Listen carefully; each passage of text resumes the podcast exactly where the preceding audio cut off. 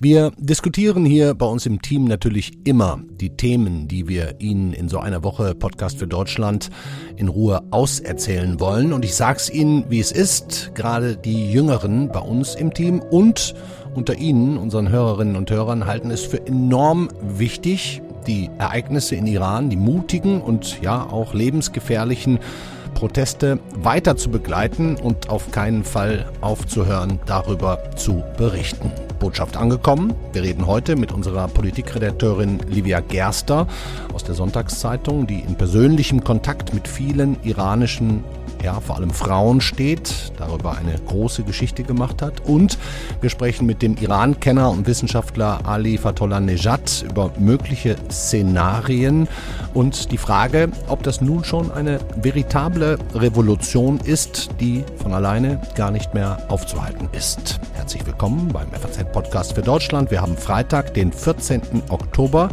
Mitgeholfen haben heute Silvia Klaus und Felix Hoffmann. Ich bin Andreas Krobock. Schön, dass Sie dabei sind. Ich will heute mal etwas unüblich in die Sendung gehen und Ihnen zum Start einen kurzen Absatz, wirklich kurz, aus unserem Aufmacher der Sonntagszeitung vorlesen. Sisi hasst das Kopftuch, das die Islamische Republik Iran ihr aufzwingt. Und sie will, dass die Welt das weiß. Deshalb hat sie filmen lassen, wie sie es ablegt. Ihr Haar im Wind, das Tuch am Boden schleifend, fragt sie in die Kamera, wieso sollte ich mein Gesicht verstecken? Als sie bedroht wurde und ihre Familie sie bekniete, das Video zu löschen, winkte sie ab. Jetzt sei nicht die Zeit, Angst zu haben. Ihr Video hat tausende Frauen ermutigt, es ihr gleich zu tun, und jede von ihnen trägt die Revolution weiter, von Smartphone zu Smartphone.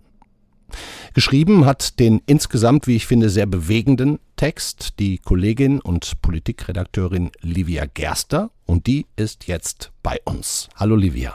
Hallo Andreas. Das war sehr eindrucksvoll, was du da zusammengetragen hast. Wie bist du denn überhaupt kann ich mir gar nicht so leicht vorstellen, mit all den Menschen, all den jungen Frauen, die du da zitierst, in Kontakt gekommen? Ja, es ist in der Tat gerade gar nicht so einfach, denn erstmal im Land selbst sind ja kaum äh, westliche Journalisten im Moment. Also an Visa ist nicht zu denken. Da hat das Regime natürlich kein Interesse daran.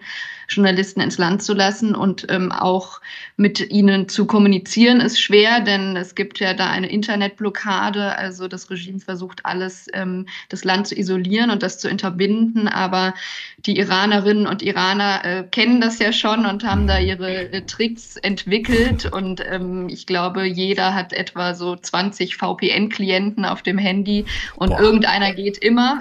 Ja.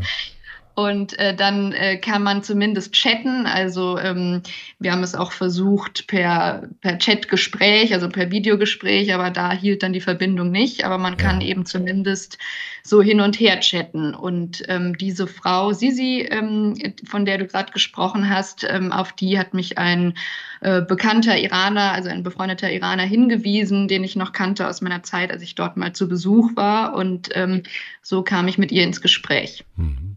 Eine andere 36-jährige Frau aus Teheran hat dir gesagt, sie bringen uns um, aber wir sind wie Samen. Wir schlagen immer neue Wurzeln. Wie erklärst du dir eigentlich diesen unfassbaren Mut? Ist das aus Hoffnung geboren? Ja, also das ist schwer zu verstehen. Ähm, ich, ich stehe da auch ähm, einfach oder beeindruckt davor. Ähm, natürlich auch diese Sprache, die ja auch irgendwie sehr poetisch ist. Die ich in der auf Englisch sprechen will, ja nur so erahnen kann, wie das eigentlich auf Persisch klingt.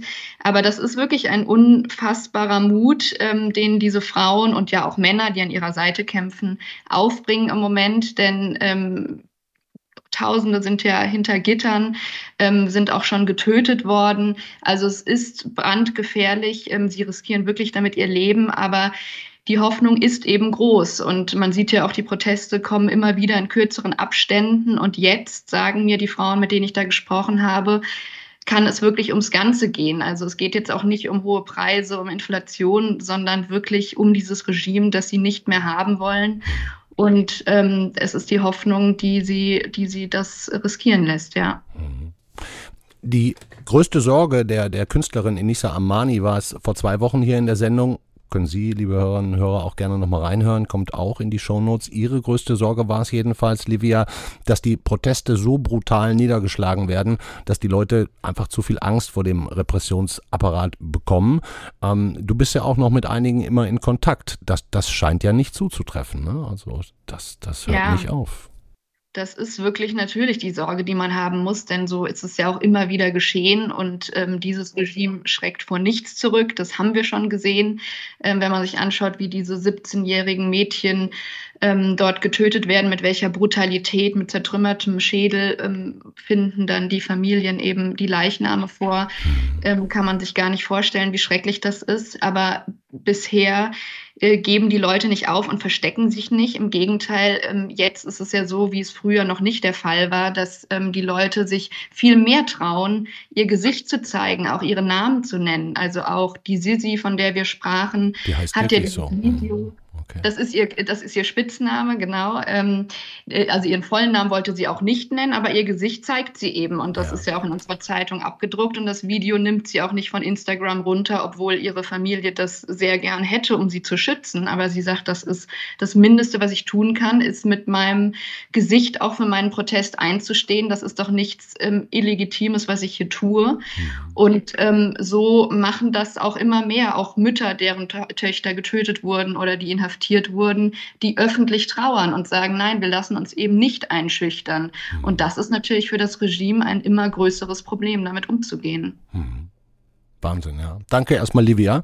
Ich würde sagen, wir sprechen später nochmal miteinander. Dann vor allem auch über das, was die, die internationale Staatengemeinschaft tun könnte, sollte, müsste, um diesen Menschen zu helfen. Auch über die Chance einer, wie es unsere Außenministerin Annalena Baerbock sagt, feministischeren Außenpolitik. Erstmal Dankeschön, bis gleich, Livia. Gerne, bis gleich. Jetzt fasst erstmal Felix Hoffmann für Sie zusammen, was wir eigentlich aktuell wissen, was gerade eben passiert, auch in den letzten Tagen passiert ist auf den Straßen Irans.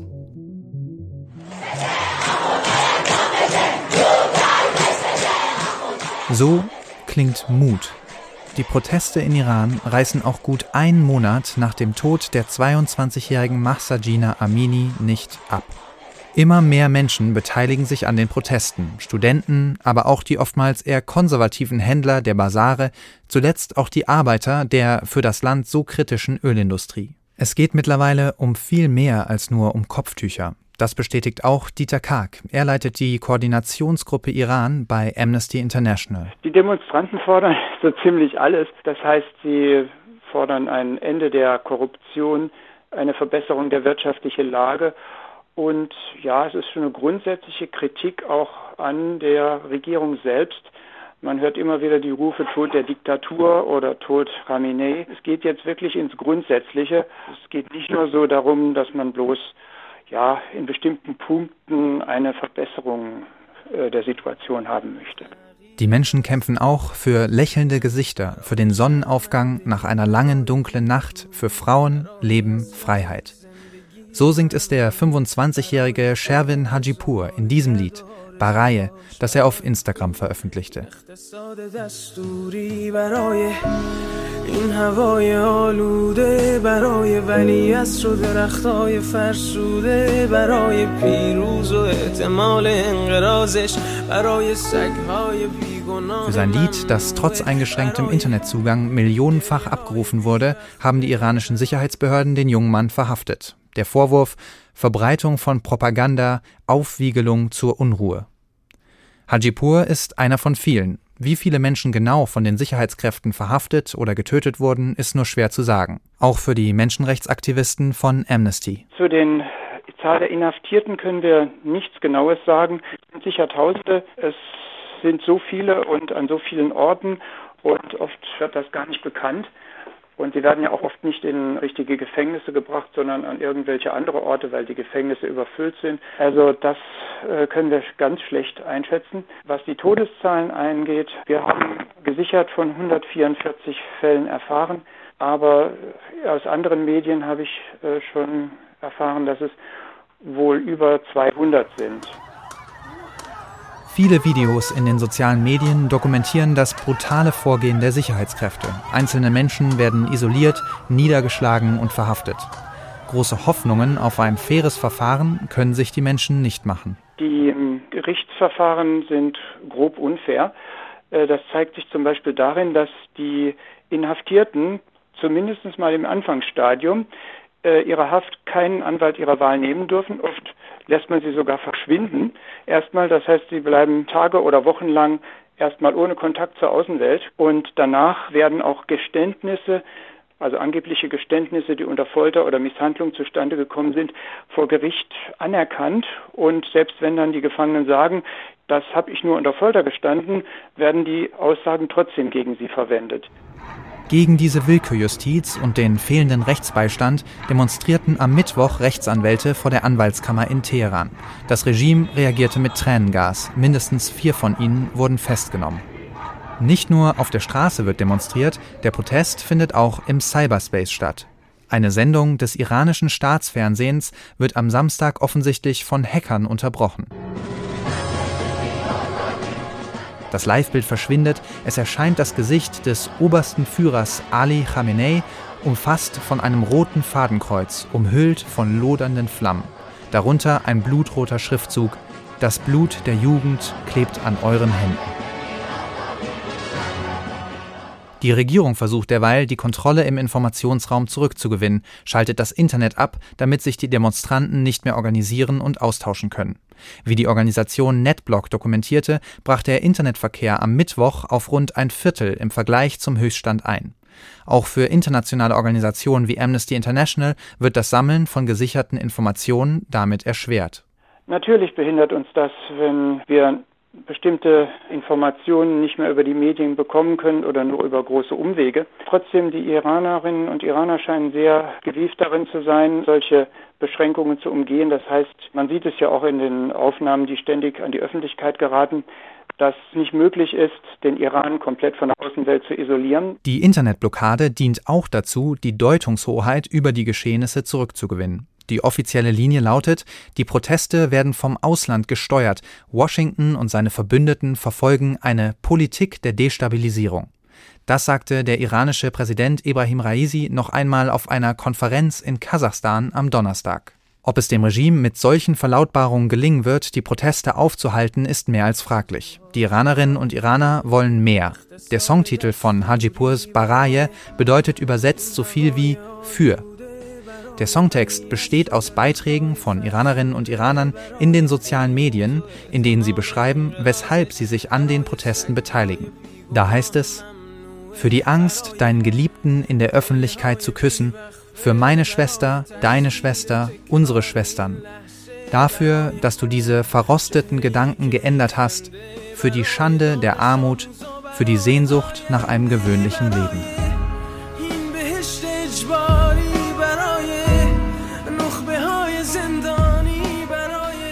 Dankeschön, Felix Hoffmann, für den eindrucksvollen Beitrag über die aktuelle Lage in Iran, über das, was wir zumindest wissen. Amnesty International schätzt, wir haben es gehört, dass Tausende inhaftiert sind und weiß, dass mindestens verifiziert 144 getötet wurden vom Repressionsapparat. Angeklagt ist auch der Musiker Sherwin Hajipur, den Sie hier im Hintergrund noch gehört haben, hören, genau wegen dieses Songs. Der Prozess gegen ihn soll bald beginnen. Ich frage mal direkt unseren nächsten Gast, noch ohne dass ich ihn vorstelle, Entschuldigung, ein bisschen unhöflich, wie wichtig, für wie wichtig er solche Lieder, solche Melodien des Protests hält. Äh, das Lied von äh, Sherwin äh, ist auf jeden Fall ähm, die Hymne dieses veritablen revolutionären Aufstands und es ist, wenn man sich das genau anhört, äh, natürlich so umfassend äh, und das, äh, also dadurch leuchtet wirklich, woran die Iraner dürsten. Und mhm. die Iraner dürsten nach einem Leben in Freiheit und Würde, nach einem Leben, nach einem normalen Leben, das man auch hier genießt in Europa. Das sind also ja grundlegende Menschenbedürfnisse, die diese Menschen haben. Mhm. Und ja, es ist sehr facettenreich. Es spricht auch über afghanische Kinder beispielsweise. Also es geht auch um einen inneriranischen Rassismus, der oftmals auch gegen Geflüchtete stattfindet. Ja. Aber ja, es geht um politische, soziale und wirtschaftliche Rechte. Hm, ist also alles drin. Ähm, verzeihen Sie mir also jetzt bitte den etwas unhöflichen Anfang. Ich freue mich sehr, dass Sie heute für uns Zeit haben. Ich stelle Sie kurz vor. Ali Fatollah Nejad. Sie sind Politikwissenschaftler in Berlin, haben iranische Wurzeln, beschäftigen sich schon sehr lange, sehr intensiv mit der Islamischen Republik, mit den politischen Gegebenheiten. Ähm, Herr Fatollah Nejad, würden Sie so weit gehen und die aktuelle Situation schon als Revolution bezeichnen? Ich denke schon. Ich glaube, dass wir nunmehr viele Komponenten haben, die darauf hinzielen. Ich spreche ohnehin seit einer halben Dekade über den Anfang eines revolutionären Prozesses in Iran. Ja. Äh, wieso tue ich das? Weil nämlich die landesweiten Proteste, die wir in den letzten Jahren gehabt haben, von der Unterschicht getrieben wurden. Und äh, bis dato war immer die konventionelle Ansicht, dass die Unterschichten die soziale Basis des Regimes darstellen. Aber ja. wir haben gesehen, dass auch dort der Zorn sehr sehr, sehr groß ist. Diesmal haben wir es mit einer neuen Qualität zu tun. Wir sehen die Involvierung sowohl der Unter- als auch der Mittelschichten. Es ist ein ethnienübergreifender Aufstand. Es ist, ähm, das sind, äh, es ist, es sind viele gesellschaftliche Gruppierungen involviert und die Menschen in Iran skandieren genau das, was die Menschen in äh, der arabischen Welt äh, zum arabischen Frühling skandiert haben, ja. äh, dass die Mensch, dass das Volk äh, die Systemfrage stellt. Mhm.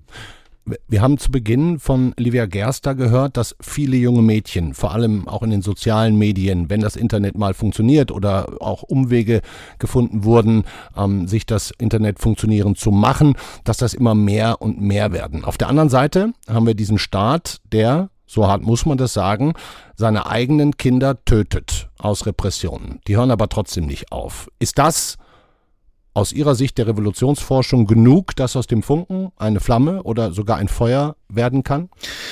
Also revolutionäre Prozesse, wie ich das nenne, die sind ja schwer vorhersehbar. Ähm, ich habe vor fünf Jahren über einen langfristigen Revolu also den Anfang eines langfristigen revolutionären Prozesses gesprochen. Nunmehr haben wir viele Komponenten, äh, wie ich zuvor skizziert habe, äh, die äh, in solch eine Richtung, die eine wirklich eine revolutionäre Bewegung unterfüttern. Ja. Nicht zuletzt natürlich auch die Involvierung Teile der Arbeiterklasse in strategisch wichtigen Sektoren der iranischen deutschen äh, Wirtschaft, äh, zuletzt in den letzten Tagen. Äh, und, äh, und all das ist natürlich getrieben durch die In Unreformierbarkeit der, äh, dort, des dortigen Systems. Ja. Und das bedeutet, dass die dortige Elite einfach nicht willens und auch ja nicht, also nicht willens ist auf jeden Fall, notwendige politische und wirtschaftliche Reformen einzuleiten, sodass im Endeffekt der Reformweg nicht existiert. Das ist eine gesellschaftliche Erkenntnis, die wir schon seit Jahren beobachten können. Das bedeutet auf der, deswegen, deswegen dann der Ruf der Abschaffung der Islamischen Republik.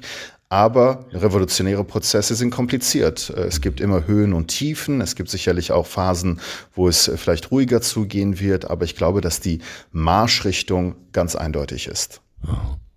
Be bevor wir über verschiedene Szenarien sprechen, muss ich Ihnen jetzt dann, nach dem, was Sie gesagt haben, doch nochmal die Frage stellen, ob Sie überhaupt eine friedliche Lösung, eine innenpolitische Lösung, vielleicht eine Machtübergabe, eine Nachfolgeregelung äh, gefunden werden kann, die das Ganze, ja, bremst. Also gibt es da überhaupt noch eine unblutige Lösung? Also ich glaube, zwei Sachen muss man hier sehen. Das erste ist, dass trotz der äh, fast grenzenlosen Brutalität des Regimes die Proteste in Iran erstaunlich friedlich laufen. Also das ist ja schon sehr erstaunlich und das sollten wir auf jeden Fall berücksichtigen. Das war auch ein Prozess in den letzten Jahren. Äh, Iran ist einer der, ja, einer der massivsten Diktaturen der Welt, äh, das sehr, sehr stark auf Repression setzt. Äh, ich glaube, das ist auf jeden Fall zu berücksichtigen. Das Zweite ist, ich glaube, es ist auch eine Verantwortung von äußeren Großmächten, äh, nicht zuletzt den westlichen, dass sie diesen revolutionären Prozess positiv begleiten durch ihre Politik, die dann eher der Zivilgesellschaft nützt als dem Regime. Äh, und äh, dafür auch die notwendigen wirtschaftlichen und politischen Hebel einzusetzen weiß. Mhm. Und da muss man durchaus äh, über eine umfassendere Iran-Politik reden, die mit kreativeren Ansätzen auch diesen Prozess positiv begleiten kann. Ich würde gerne einmal noch mit Ihnen auf die sogenannte Revolutionsgarde äh, kommen. Mein Kollege Rainer Herrmann schreibt, schon der Begriff sei falsch, weil viel zu verharmlosend. Mit, bei dieser Revolutionsgarde handelt es sich um eine der weltweit größten Streitkräfte, schwer bewaffnet, Millionen Freiwillige, Kontrolle des Geheimdienstes, der Medien. Ähm, gibt es denn an denen einen Weg vorbei, weil das sind die Wächter des islamischen Staates. Äh, absolut richtig. Es gibt eine Omnipotenz der Revolutionsgarden, die in all den Bereichen, die Herr Herrmann richtig aufgezählt hat, zu beobachten sind. Allerdings sehen wir auch potenzielle Konfliktlinien. Und eine Konfliktlinie ist sozioökonomischer Natur. Und es hängt damit, dass die Generäle der Revolutionsgarden, ich meine, die Revolutionsgarden, die haben ein ökonomisches, kontrollieren ein ökonomisches Imperium. Das bedeutet, es ist eine de facto Oligarchie, die auch innerhalb der Revolutionsgarden on the top zu beobachten ist. Ja.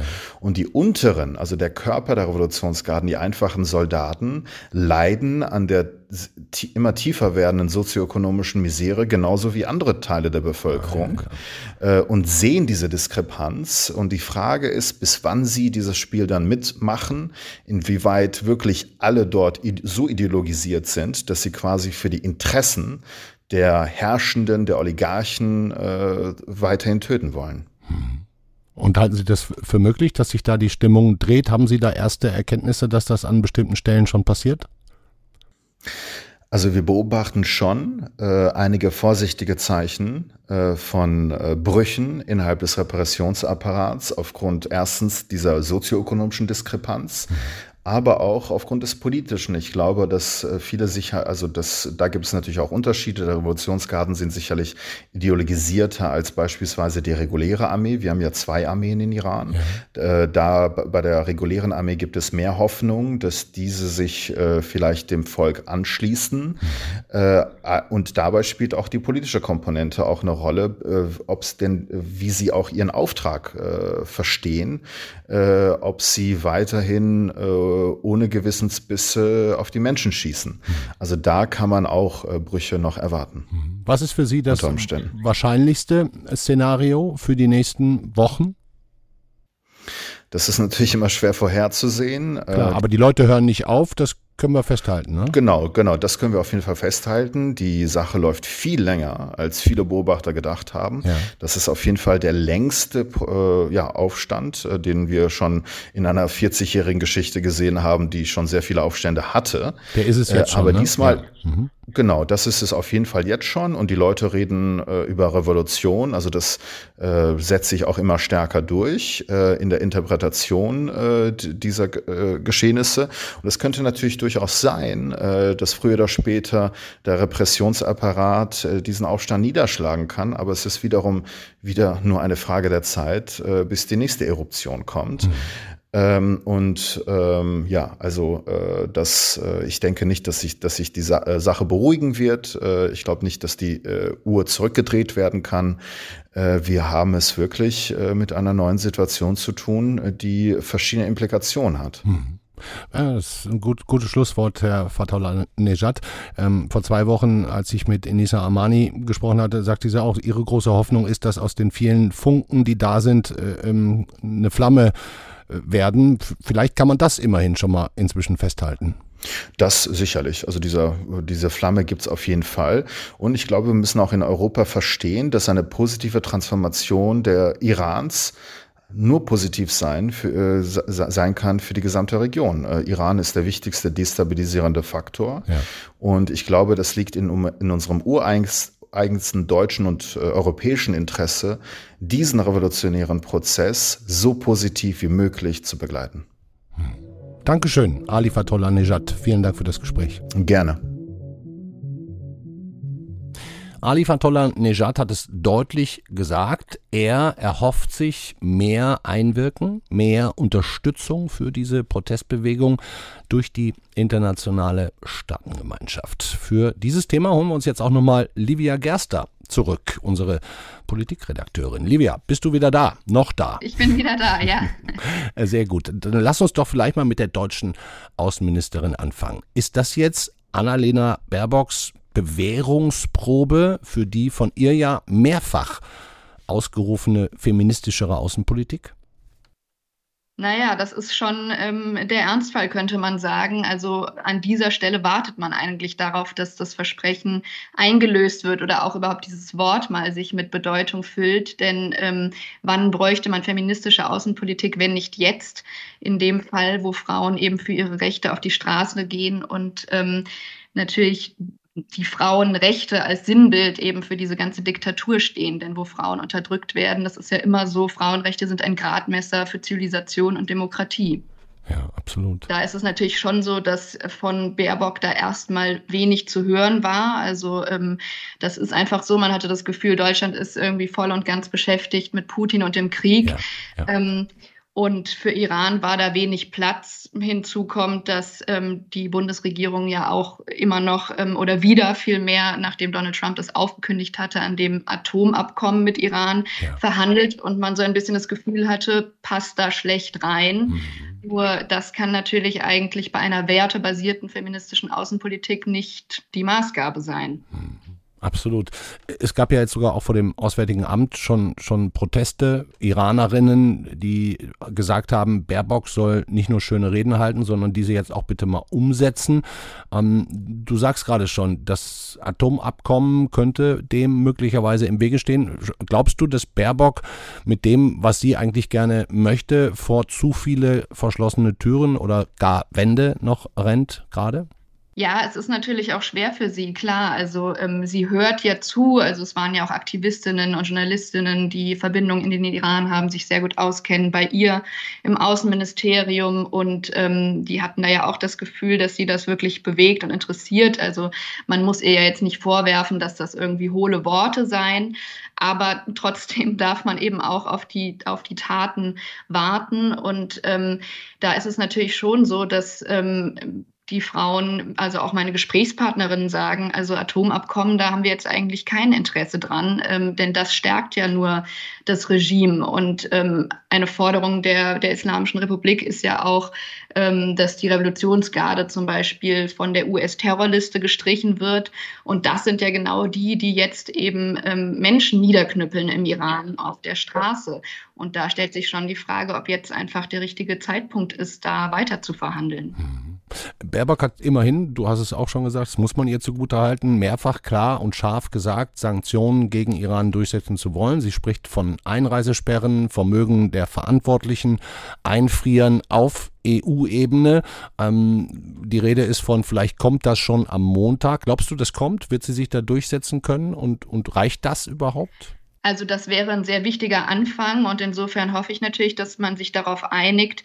Es gibt aber vielleicht auch noch mehr, was man tun kann. Also zum Beispiel, dass man dafür sorgt, dass auch die Iranerinnen und Iraner weiter Zugang zum Internet haben, ja. ähm, dass der Informationsfluss da aufrechterhalten wird, was natürlich unglaublich wichtig ist. Also ähm, die Frauen, die auch mit mir gesprochen haben, die gehen ja damit auch ein Risiko ein, aber sagen eben, das ist uns einfach wichtig, denn es ist so wichtig, dass die Welt uns hört und ja. dass, ähm, dass die Welt weiß, was hier vor sich geht. Und wenn natürlich da das Regime noch härter durchgreift, das wäre für die sehr, sehr bitter, auch um sich gegenseitig zu organisieren organisieren und den Protest zu organisieren. Hm.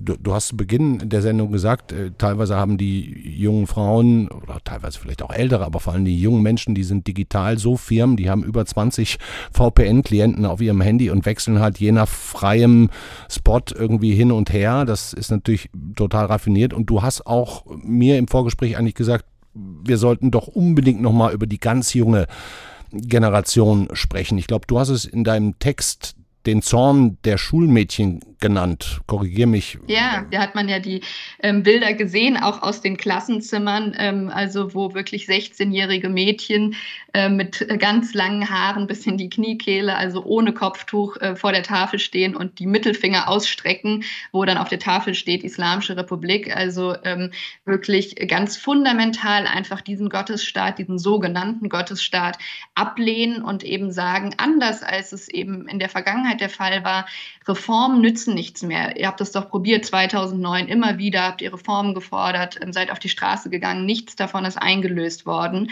Und deswegen eben viel radikaler in ihrem Protest sind und sagen, nein, dieses Regime, das ist nicht reformierbar, das muss einfach weg. Und dabei eben einen Mut zeigen, den ältere Generationen so noch nicht gezeigt haben und wo auch meine Gesprächspartnerinnen, die jetzt so um die 30er sind, ja. ähm, sagen, also die sind wirklich noch mal anders als wir und trauen sich mehr. Ähm, und vielleicht kann ich an der Stelle auch nochmal die Masih Alenejad ähm, zitieren, die ja eine ganz bekannte iranisch-amerikanische Aktivistin ist und auch ganz wichtig für die Protestbewegung, weil sie diese ganzen Videos und Fotos eben verbreitet, die ihr zugespielt werden aus dem Iran und die dann sagte, also diese schönen Mädchen sind der Albtraum Khameneis. Ja. Ja, gutes Schlusswort. Und vor denen unsere Unterstützung möchte ich da fast noch anfügen. Ja. Dankeschön, Livia Gerster. Danke, Andreas.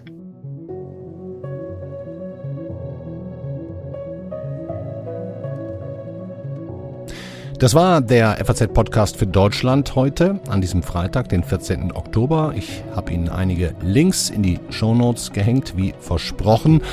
Wenn Sie uns schreiben möchten, tun Sie das gerne an podcast.faz.de oder, und das kommt jetzt ganz neu.